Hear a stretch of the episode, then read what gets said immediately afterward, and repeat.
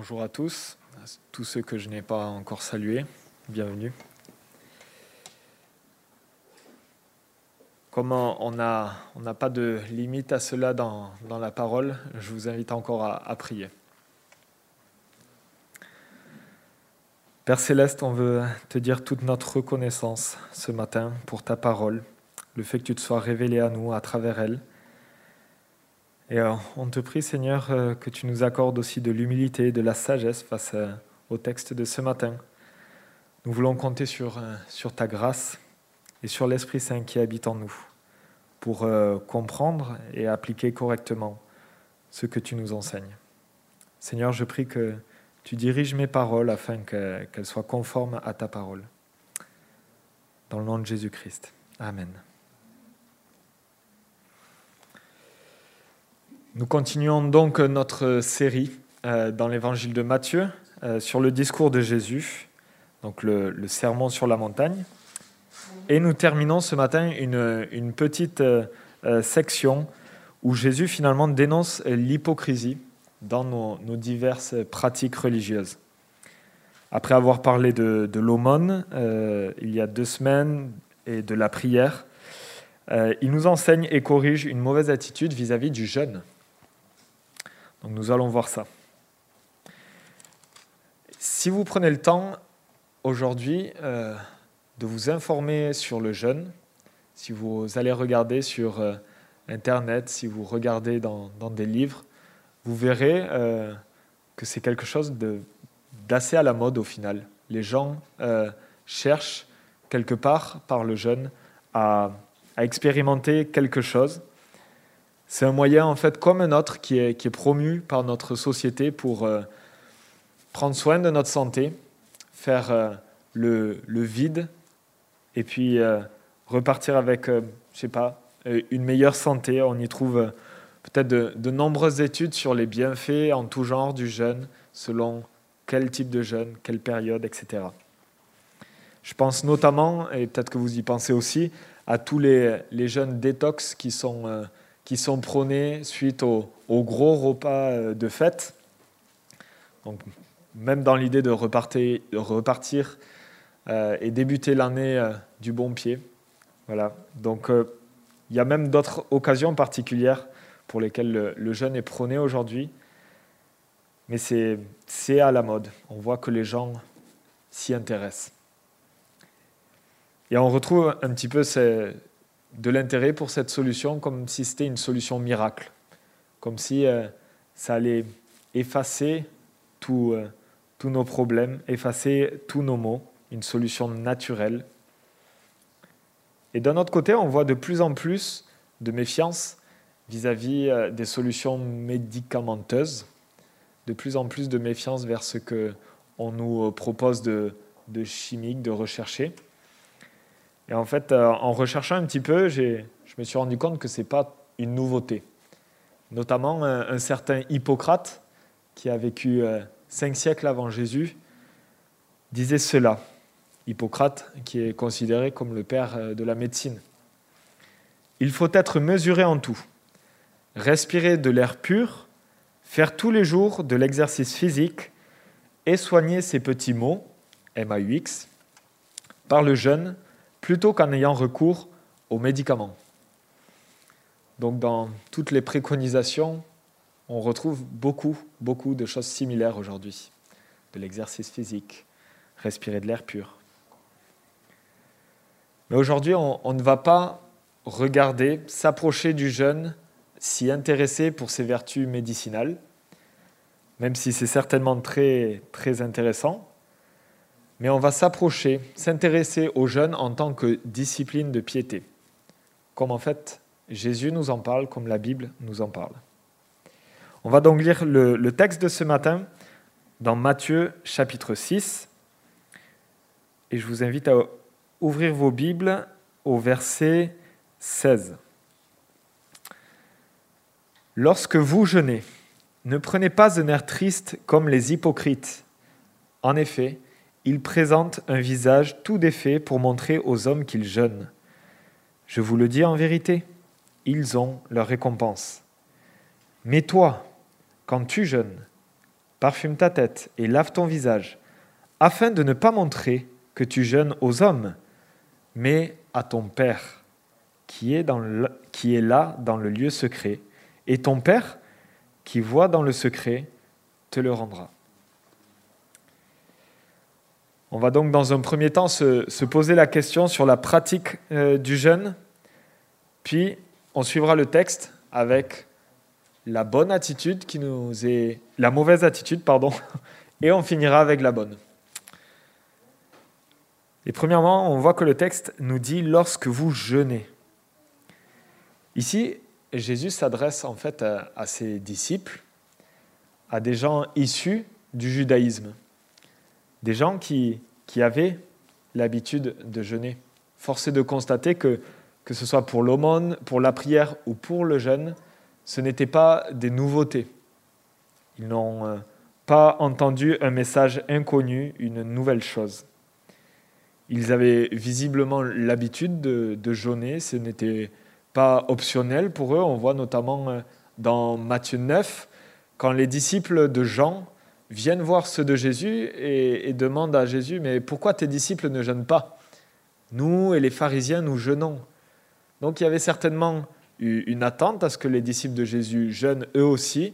Et puis il y avait en pratique un jeûne qui était déjà observé par les pharisiens et les disciples de Jean. Dans euh, ce qu'on appelle la Mishnah, c'est le recueil de lois orales euh, du judaïsme, on trouve énormément de détails sur la manière de jeûner et quand jeûner. Je vous fais grâce de tout ce qu'on y trouve, mais si ça vous intéresse, euh, allez voir ce que dit la Mishnah.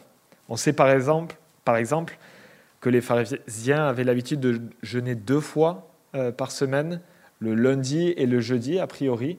Et euh, notamment, on voit la, la prière du pharisien en Luc 18, où, où, il dit Je jeûne deux fois par semaine, etc., qui vient un petit peu appuyer cette tradition. C'était donc quelque chose d'important, de très important pour eux. Et ça l'était notamment par rapport à toutes les références à la pratique du jeûne pour le peuple d'Israël dans l'Ancien Testament. Donc on va parcourir un petit peu euh, l'Ancien Testament pour voir un petit peu d'où euh, le jeûne tient ses fondements. Et on voit premièrement que le jeûne, et c'est important de le souligner, n'est pas un commandement explicite de Dieu. Ce n'est pas un onzième commandement qu'on aurait trouvé, où il est dit tu jeûneras. On voit que le jeûne a été mis en place par les hommes pour exprimer leur humiliation de façon communautaire ou individuelle. Notamment dans le Lévitique, euh, pour le jour des expiations, qu'on appelle Yom Kippour, euh, on voit que c'est le seul jeûne qui est exigé pour tout le peuple. Il leur est demandé de s'humilier, en particulier ce jour-là. Mais on voit aussi qu'il y a, d'autres périodes de jeûne qui rythment un petit peu le calendrier euh, hébreu. Euh, il en est question notamment en Zacharie 8. On parle du quatrième, du cinquième, du septième et du dixième mois de jeûne. Donc, ça revenait régulièrement les jeûnes recommandés pour le peuple. Tous ont un lien avec l'histoire d'Israël. Euh, quand Jérusalem a été attaquée notamment, assiégée, quand le peuple est parti en exil, etc. etc. Mais on voit aussi qu'il y a des, jeunes plutôt individuels. Notamment, euh, on voit l'exemple de David, qui jeûne après que son fils qu'il a eu avec Bathsheba soit tombé malade suite à la, parole de Nathan. On observe aussi que d'autres peuples jeûnent. Le, roi de Ninive, dans Jonas 4, décrète un jeûne national en signe de repentir. Ou bien on voit euh, le jeûne après la mort de Saül et de ses trois euh, enfants, de ses trois fils. Néhémie aussi, lorsqu'il apprend l'état de la ville de Jérusalem, pleure, jeûne et prie.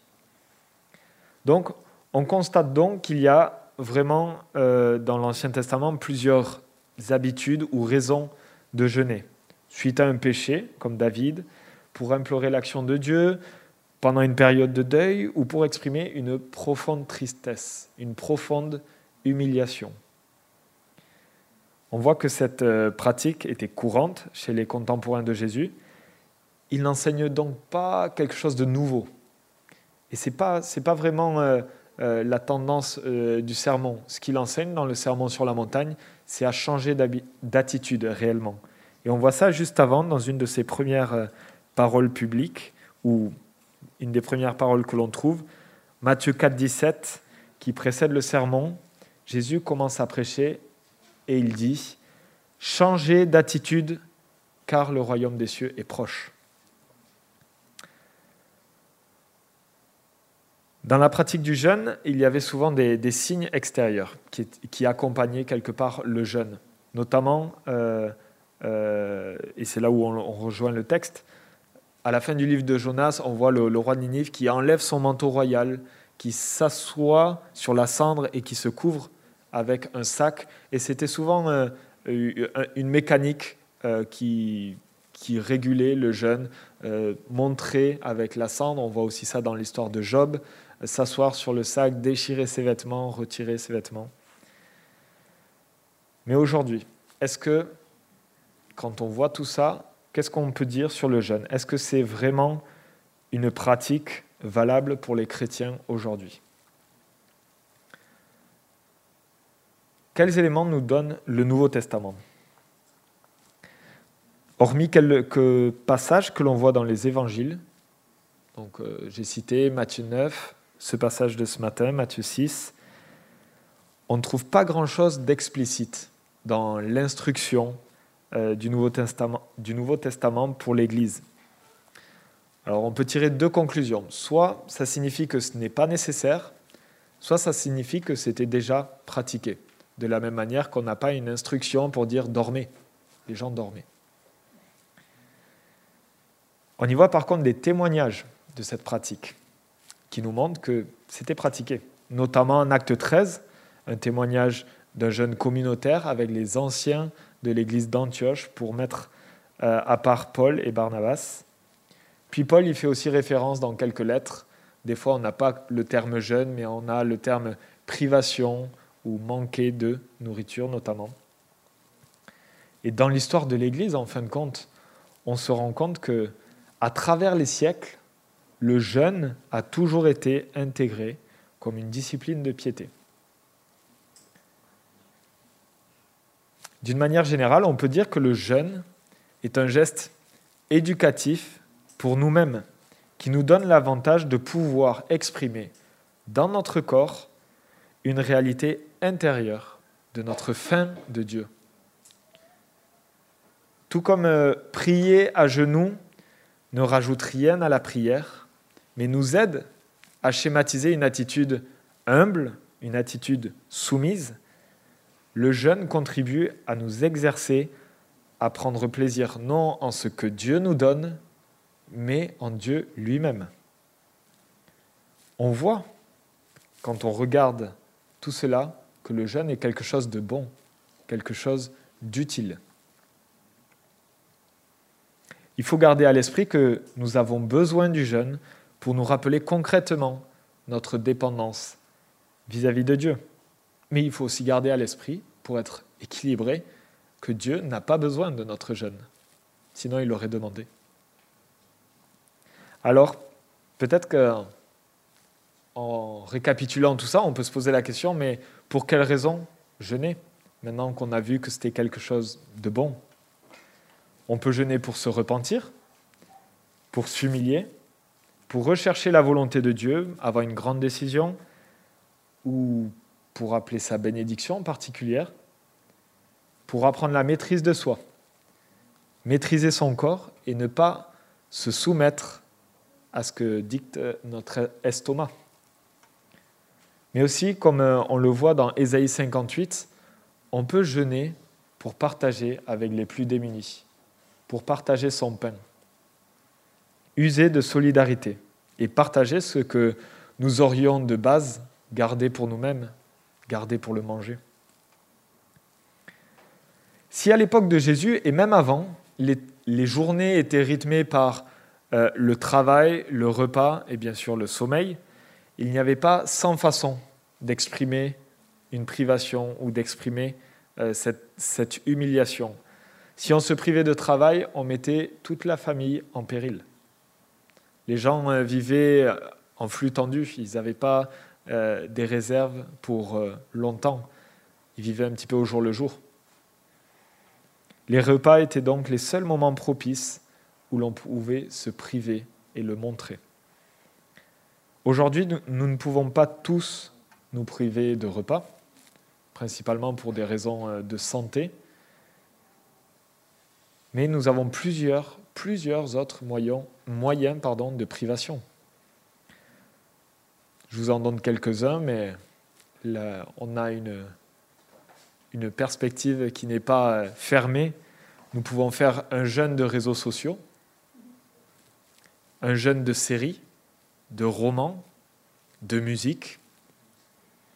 En fait, on peut jeûner, se priver de toute activité, chose bonne en soi, pour exprimer que passer du temps avec Dieu, c'est encore meilleur que tout cela.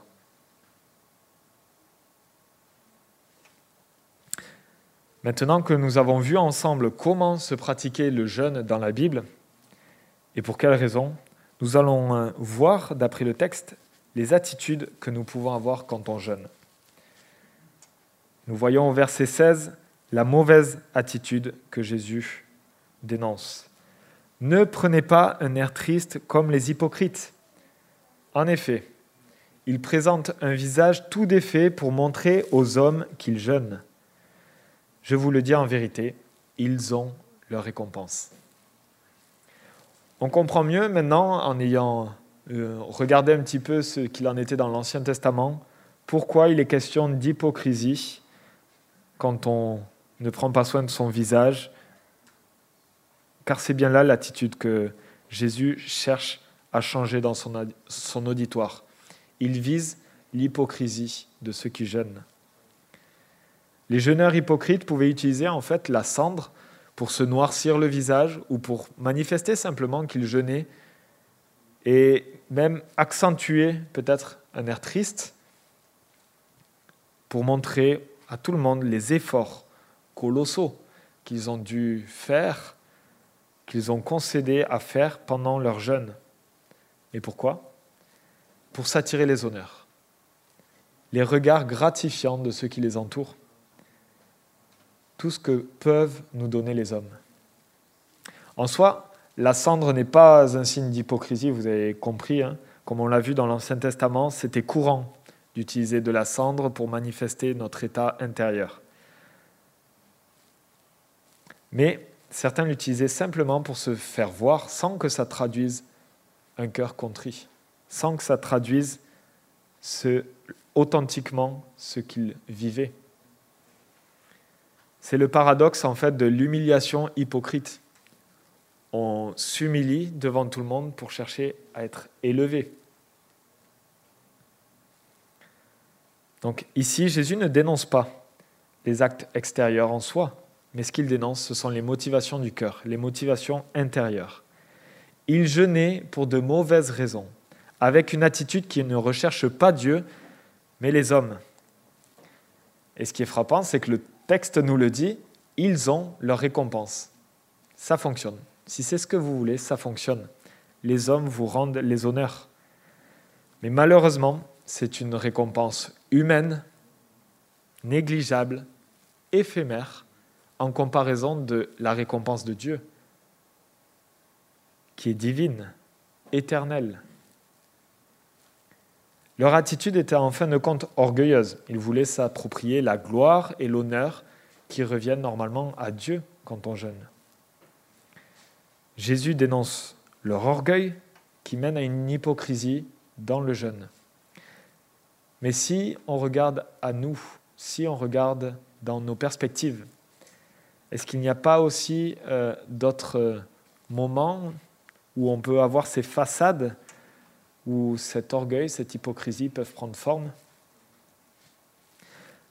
Combien de fois, pour m'attirer un regard favorable, je tends à, accentuer les défis du quotidien?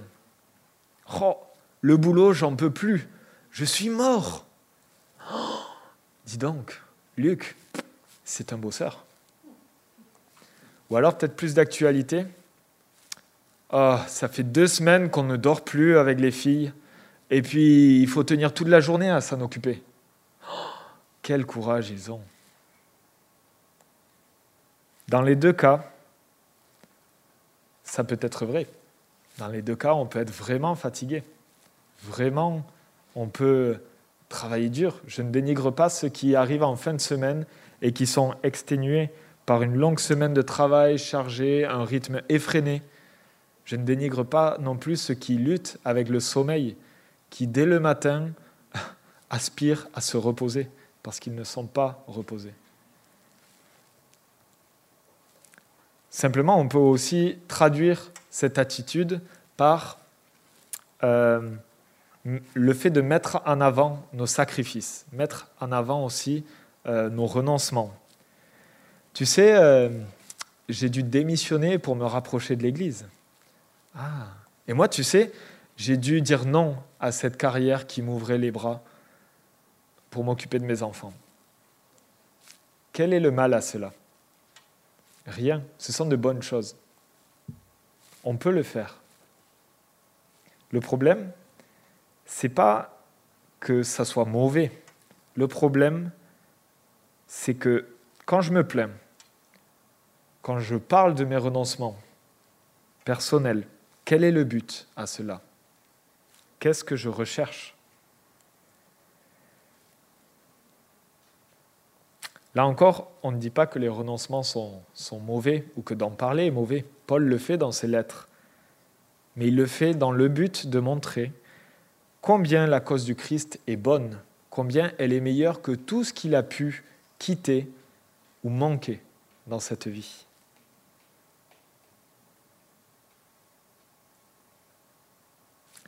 Ça nous amène simplement à garder à l'esprit que Jésus vise encore la transformation des cœurs. Il ne regarde pas à l'apparence, à ce qu'on dit ou à ce qu'on fait.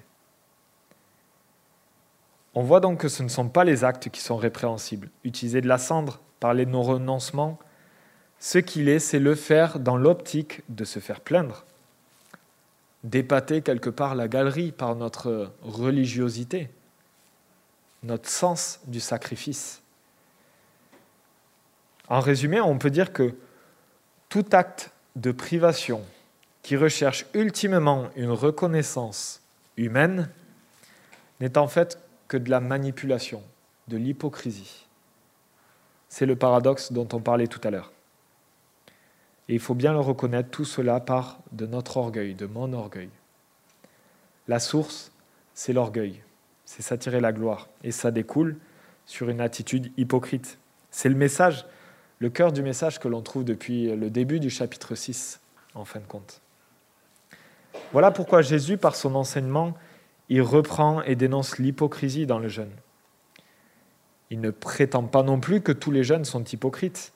Et il va aussi donner de bonnes attitudes à avoir quand tu jeûnes.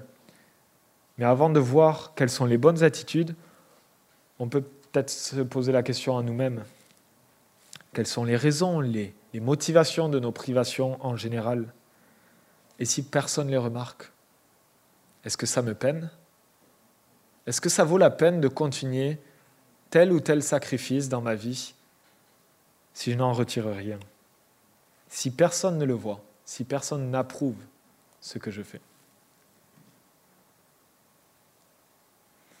Pourquoi se priver si je n'en tire aucune récompense? Autant de questions nécessaires à se poser pour discerner nos motivations à jeûner. Dans la suite du passage, Jésus donne un enseignement pour nourrir de bonnes motivations dans notre jeûne. C'est les versets 17 à 18. Nous voyons la bonne attitude. Mais toi, quand tu jeûnes, parfume ta tête et lave ton visage. Alors, premièrement, je ne sais pas si, vous l'avez noté, mais il y a une différence de pronom. Au verset 16, on disait quand vous jeûnez, là il est question mais toi, quand tu jeûnes. Et on a vu que dans l'Ancien Testament, le jeûne avait une portée communautaire euh, importante, avec les jeunes pour le peuple ou pour des villes. Le jeûne individuel n'était pas proscrit, simplement, il se voyait peut-être moins. On a des exemples. David, dans de nombreux psaumes, y fait allusion. Cette distinction de pronoms ne signifie pas que le jeûne communautaire est désormais banni, Jésus ne dit pas c'est l'histoire ancienne les gars. Maintenant, c'est personnel uniquement. On voit d'ailleurs en acte 13 qu'il y, a, un jeûne communautaire. Simplement, ce que Jésus transmet par là, c'est que jeûner en communauté, ça se sait, ça se voit. Et notre cœur étant ce qu'il est, et c'est valable, c'était valable pour son époque, c'est valable pour la nôtre aussi, parce que le cœur de l'homme n'a pas changé, on peut être facilement tenté que ça se voit un peu plus, que ça se sache un peu plus, pour être euh, bien vu. Le jeûne personnel a cette particularité qu'on peut l'exercer sans que personne ne le sache ou ne le voit. Ça peut nous éviter de dériver dans cette attitude euh, hypocrite qui est dénoncée plus haut dans le passage. Mais malheureusement, ce n'est pas toujours le cas. Ce n'est pas parce qu'on jeûne tout seul, sans que personne le sache ou le voit, que notre attitude est correcte. Au-delà de la pratique en elle-même, Jésus ne cherche pas à mettre en opposition les deux types de jeûne, quel que soit le cadre. Il cherche à ce que les cœurs soient bien disposés, à ce que les cœurs soient nourris de bonnes motivations, que ce soit communautairement ou individuellement. Il cherche à ce que les intentions de jeûner soient fondées sur un réel désir de communion avec Dieu, sans se soucier du regard ou des pensées des autres ce qu'il nous dit, c'est que c'est avant tout toi avec ton Dieu. Encore une fois, Jésus vise les cœurs et non les estomacs. Une fois qu'on a de bonnes intentions pour pratiquer le jeûne, c'est pas fini. En effet, le regard des autres, les encouragements, leurs soins même, peuvent faire monter en nous un, un élan de fierté, d'autosatisfaction. Et cela finirait peut-être par prendre le dessus sur nos bonnes motivations initiales. Et c'est pour ça, c'est dans ce but d'éviter cet écueil que Jésus nous invite à tout faire pour pas que notre corps donne l'information. Quelque part, pas que notre corps trahisse le secret de notre jeûne. Presque mettre un masque. Et finalement, on pourrait dire que c'est hypocrite de mettre un masque. Mais en fait, pas du tout. Parce que notre motivation première, c'est de rechercher Dieu. Notre intention, c'est de rechercher Dieu et non les hommes. Alors il n'y a aucune hypocrisie dans le fait de se parfumer et se laver la tête comme de coutume. Souvenez-vous, cela vient en opposition avec le fait de se répandre de la cendre pour manifester le jeûne, pour montrer aux hommes que l'on jeûne. On maintient donc notre motivation intacte de jeûner on maintient donc nos intentions, on reste vrai dans nos cœurs. Donc ce n'est pas une attitude hypocrite. Et évidemment, euh, même si ce n'est pas écrit, on peut se douter que cette exhortation n'est pas exhaustive. S'il suffisait de se laver la tête et de se parfumer, euh, mais que par ailleurs on allait crier sur tous les toits euh, qu'on jeûne, sur les réseaux sociaux, on manquerait le coche. Ce serait peu pertinent. Il faut se souvenir de la raison que Jésus donne et faire notre possible pour garder cela secret. Et la raison est clairement expliquée dans la suite du verset, afin de ne pas montrer que tu jeûnes aux hommes. Maintenant qu'on sait la raison, on peut se poser la question, peut-être que pratiquement il peut y avoir des limites. J'imagine que si je jeûne à la maison, ma femme risque de s'en rendre compte, tôt ou tard. Et le but n'est pas de tout faire pour lui cacher. Je ne vais pas aller jusqu'à lui mentir pour lui cacher le jeûne. Non, le but, c'est que même si elle vient le savoir, même si elle vient à s'en rendre compte, je ne recherche pas son approbation, je ne recherche pas son regard approbateur, mais le but est que je reste fidèle à mon intention première. Et c'est très intéressant, dans la suite du texte, on a un encouragement qui nous dit au final de ne pas montrer aux hommes, mais à ton Père. Mais à ton Père qui est là, dans le lieu secret. Ce verset doit nous inciter à être sincères dans notre démarche. On le sait, la parole nous le dit, Dieu sonde les cœurs, sonde les esprits. Il voit l'invisible. On l'a lu tout à l'heure. Et malgré une privation effective de nourriture sur le plan matériel, Dieu peut ne rien voir. Parce qu'au final, il n'y a rien. Il n'y a rien à voir.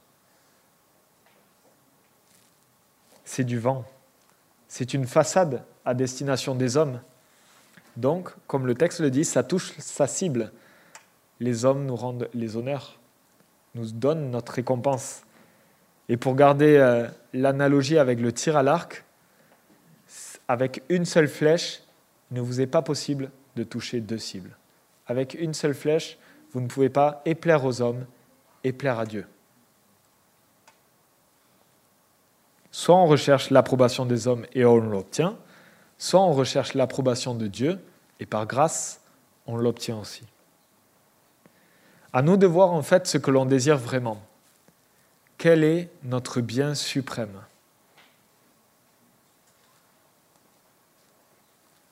Et c'est ce qu'enseigne clairement Jésus dans la fin du verset. Et ton Père qui voit dans le secret te le rendra. Si vous avez suivi les, deux dernières prédications, euh, ce refrain peut vous paraître euh, familier désormais. On l'a vu au verset 4, au verset 6, pour l'aumône, pour la prière, ton Père te le rendra. Cela peut se traduire par te récompensera ou simplement te donnera ton salaire.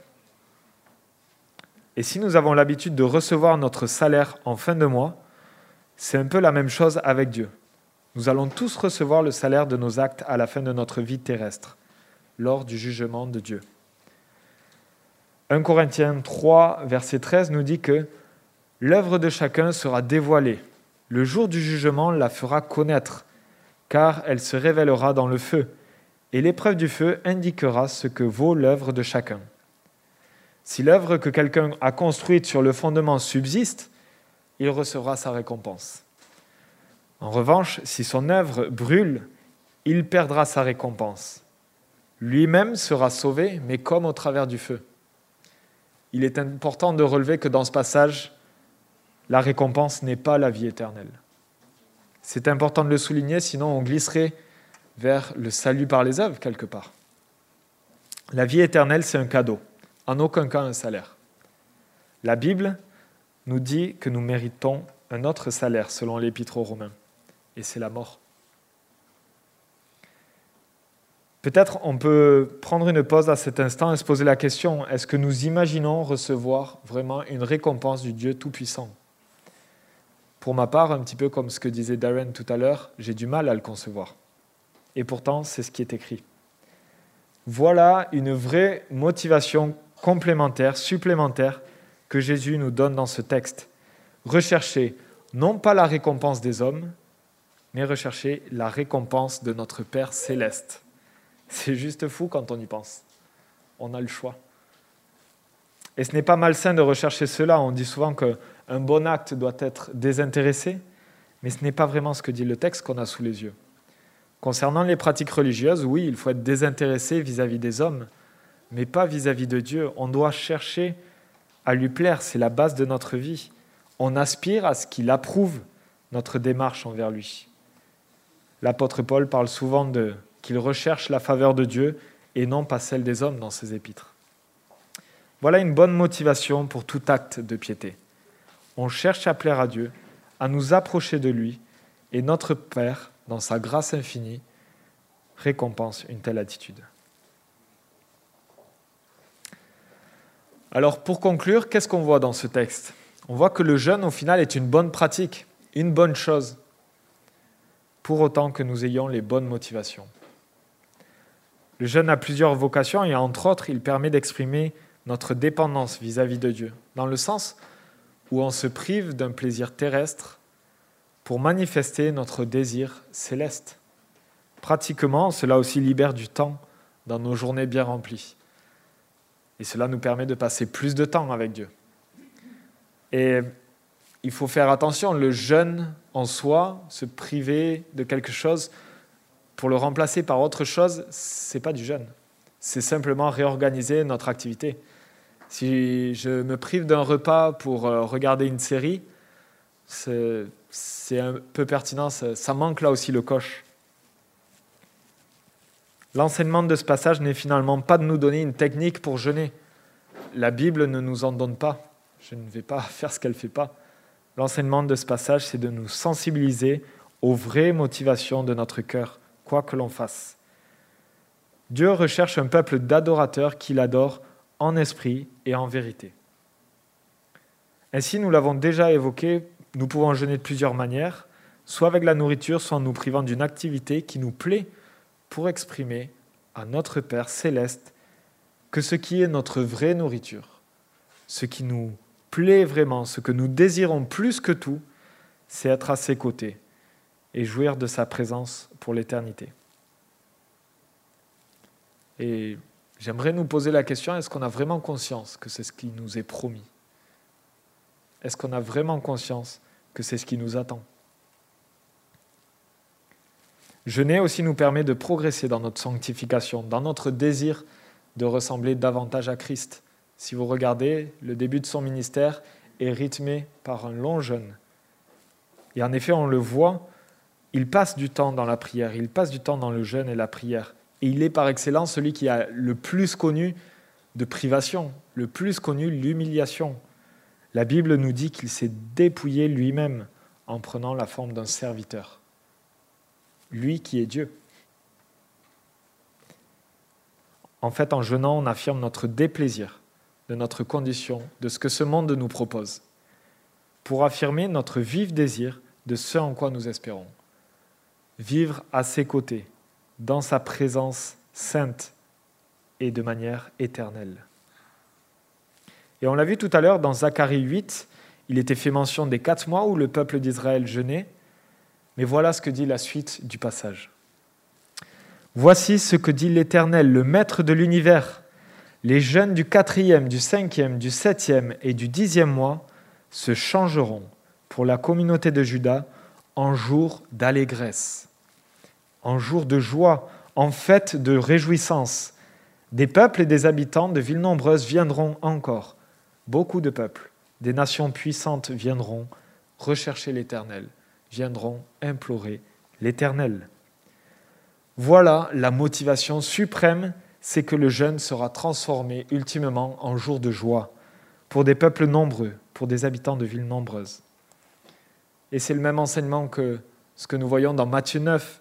Jésus nous enseigne aussi que le jeûne est valable seulement pour un certain temps, en l'absence de l'époux, dans l'attente, l'ardente attente de son retour.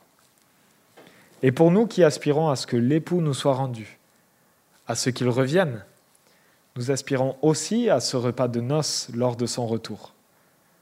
Le jeûne exprime la fin de nos cœurs nous voulons voir le retour du roi, le retour de l'époux.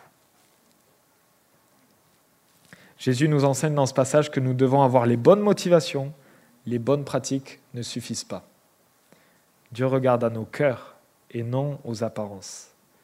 Et je prie vraiment que nous puissions vivre une vie de piété authentique, libérée de nos motivations hypocrites, libérée du regard des autres, et que nos cœurs soient purs devant Dieu. Qu'en attendant ce jour glorieux où l'époux Christ reviendra dans sa gloire, nous puissions rester fermement attachés à Dieu et au moyen de le glorifier pratiquement dans nos vies. Que toute la gloire lui revienne. Amen.